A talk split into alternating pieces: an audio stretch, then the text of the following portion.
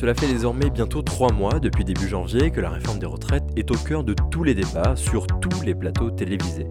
Ce projet, clivant et son issue qui n'en finit pas d'arriver, ont saturé l'espace médiatique au point de rendre quasi inexistant tout autre sujet de nature politique.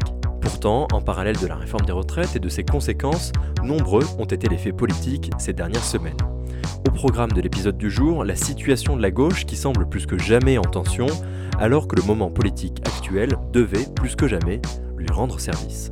Vous écoutez La Semaine politique, un podcast produit par Sphère. Ça fait maintenant un an que la nouvelle euh, Union populaire, populaire, écologique et sociale a été euh, fondée. Euh, on entend des voix à gauche parler d'acte 2. Est-ce que c'est aussi le cas pour vous? Ah ben oui.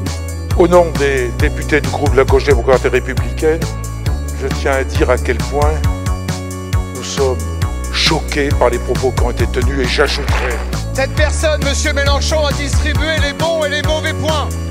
Il a dit à nos collègues communistes, c'est pas bien ce que vous avez fait, vous avez retiré vos amendements, c'est pas bien. Personne ne dictera aux communistes ce qu'ils doivent voter, penser, faire ou choisir. Personne ne dira aux communistes avec qui ils doivent discuter et dialoguer. Nous sommes souverains, nous sommes libres, nous sommes communistes.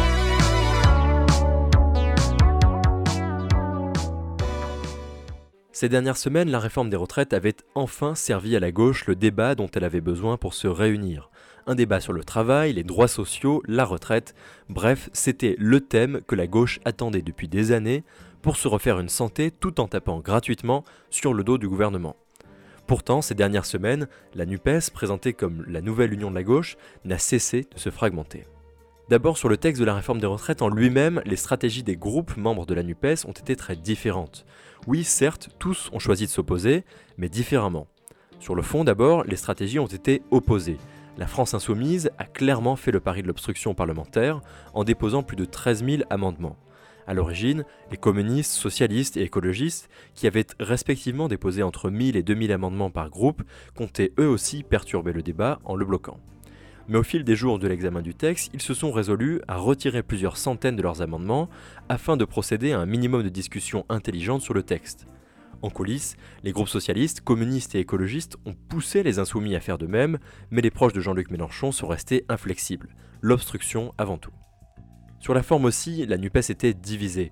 De ces débats, on retiendra évidemment la stratégie bruyante des députés de la France Insoumise qui ont, à moult reprises, choisi la polémique pour faire parler des retraites. On ne refera pas ici les scènes multiples de ces dernières semaines, mais l'histoire du ballon avec la tête d'Olivier Dussopt, les insultes d'assassins et les nombreuses pancartes sorties en plein hémicycle ont divisé au sein de l'intergroupe alors que l'altercation de la part d'un député insoumis à l'encontre d'Olivier Dussopt faisait débat à l'Assemblée nationale, le ministre ayant été traité d'assassin, le président du groupe communiste, André Chassaigne, a pris la parole pour dénoncer les propos tenus par son collègue, affichant clairement ses distances avec la France insoumise.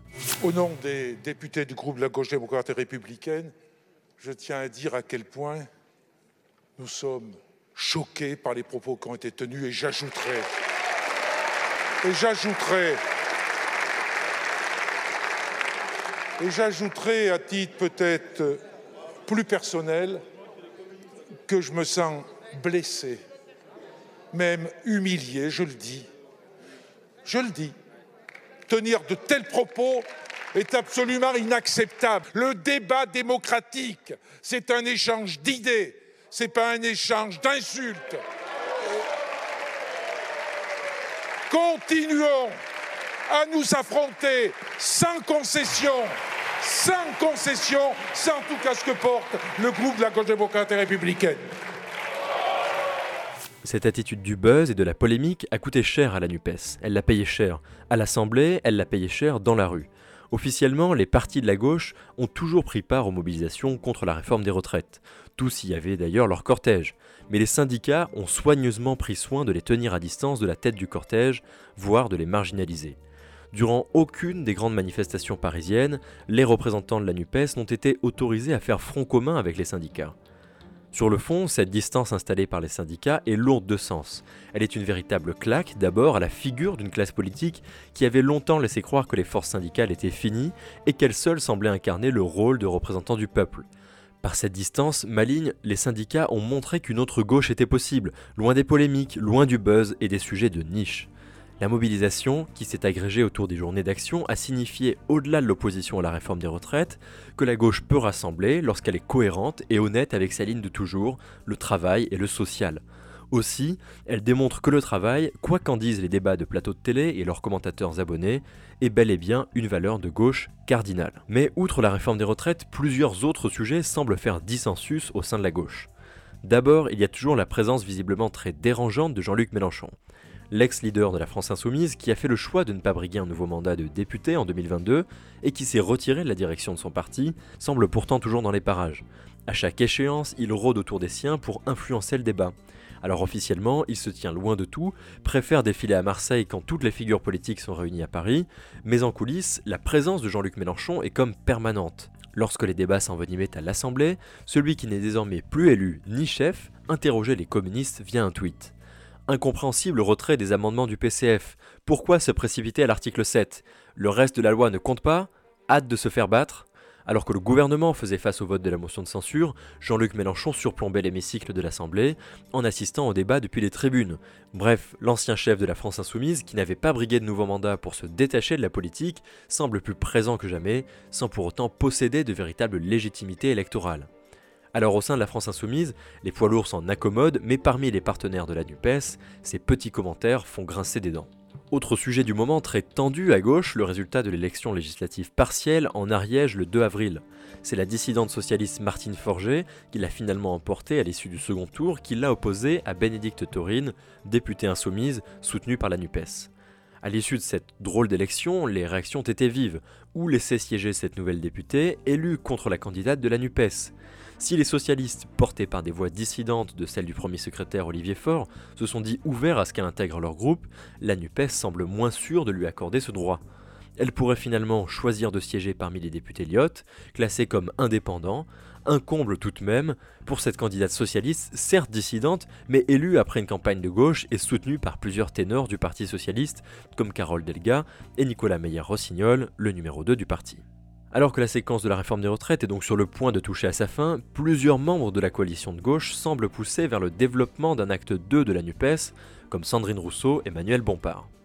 À l'intérieur de la NUPES, le manque de coordination dans cette séquence pousse de nombreux membres de la coalition à essayer d'approfondir leur alliance pour mettre plus de concertation, la mise en place de structures propices à des travaux parlementaires collectifs et la construction d'une opposition durablement unie. Les partisans de ce projet regrettent notamment le manque d'uniformité dans la réaction au texte.